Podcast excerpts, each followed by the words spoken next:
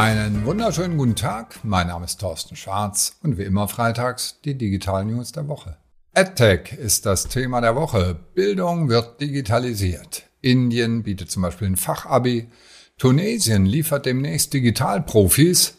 Kanada lehrt Kinder schon, Kleinkinder sogar. QR-Codes kann man verstecken. Und bei Amazon liefern jetzt endlich auch die Drohnen. Indien bietet ein Fachabi.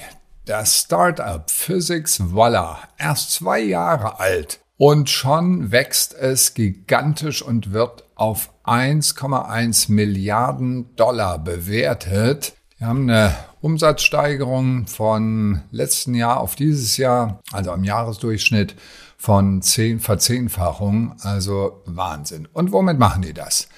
Die bieten Kurse an für Geringverdiener. Das heißt, pro Kurs zahle ich nur vier Dollar. Und bei anderen, bei Bijous zum Beispiel oder An Academy, das sind auch große indische Bildungsanbieter für digitale Bildung, da zahle ich Tausende von Dollar.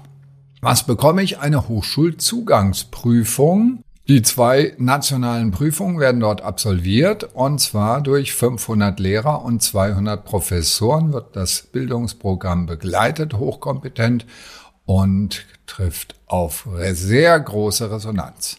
Was lernen wir als Unternehmen daraus?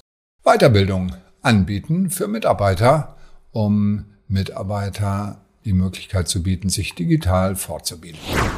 Tunesien liefert Digitalprofis, ja wie denn das? Gommicode heißt das Startup aus Tunis, das Webentwickler schult. Und zwar nicht nur Webentwickler, sondern es gibt 30 Kurse insgesamt, auch zu Digital Marketing, Data Science, KI, also die ganze Palette an modernen Themen, die an den klassischen Bildungsinstituten einfach veraltet sind. Also das Wissen, das ein IHK-Kurs vermittelt, ist nicht immer so ganz up-to-date. Und auch hier wieder 500 Lehrer im Einsatz, also Vollprofis. 50 Prozent des Unterrichts finden online statt und die anderen 50 in insgesamt 20 Lerncenter. Und es wird offiziell gesagt, 80 Prozent der Absolventen finden einen Job. Und jetzt muss ich noch was sagen zu der Sondersituation, nämlich die sind aktiv in Marokko, in Ägypten, also Tunesien natürlich auch, da kommen sie her, in Algerien, in Senegal, in Nigeria. Und das sind alles Länder, da ist eine Jugendarbeitslosigkeit von 30 Prozent. Das heißt, diesen Menschen bieten sie eine Ausbildung, die sich lohnt, wenn es eben den Anforderungen der Industrie auch entspricht. Was lernen wir als Unternehmen daraus? Zusammenarbeit mit Bildungsinstituten, die wirklich gutes Up-to-Date-Wissen anbieten und dort mit wirklichen Vollprofis im digitalen Lernen zusammenarbeiten, um die eigenen Mitarbeiter aufzuskillen. Kanada lehrt Kleinkinder PokPok heißt das Startup aus Toronto, das zum Ziel hat, dass Kleinkinder einen Playroom bekommen, so eine Art digitales Spielzeug. Es erinnert so ein bisschen an diese Kreativitätsbücher, wo ich also meine Kreativität schulen kann mit irgendwelchen Spielen, Sachen zusammenpacken und sowas. Hm, das Ziel ist hier wirklich den Kindern spielerisch etwas beizubringen, also keine klassischen Games, wo es also Levels gibt und Ziele gibt, sondern wirklich Kleinkinder, die einfach nur spielen wollen. Und das scheint wohl sehr gut funktionier äh, zu funktionieren. Mein Tipp an Sie, wenn es irgendeine App gibt, die Ihnen äh, fehlt, und das war nämlich die Gründungsidee von PokPok, dass den Eltern einfach, denen fehlte sowas, haben Sie selber gebaut und das machen Sie bitte auch. QR-Codes kann man verstecken.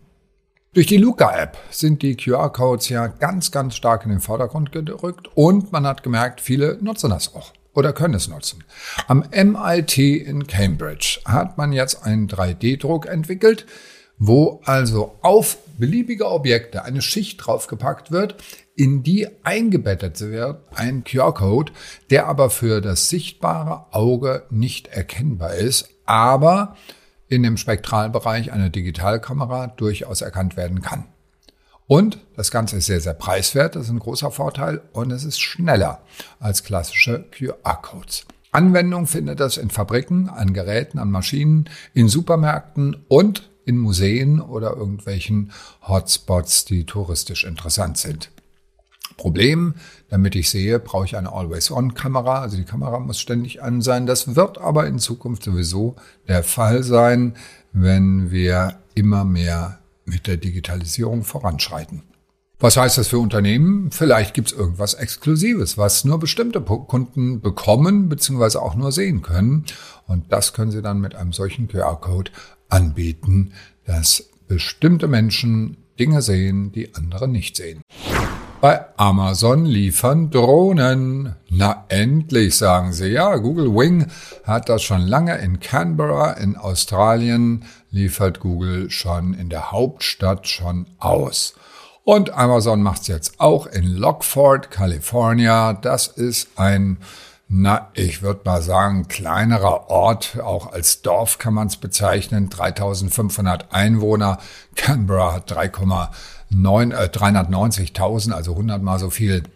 Wir sind gerade dabei bei Amazon bei der FAA, also Federal Aviation Authority, die Erlaubnis einzuholen. Sechs Rotoren haben die Dinger, zweieinhalb Kilo können sie schleppen. Naja, zwei Liter Milch und noch ein bisschen was dazu und das war es dann gewesen.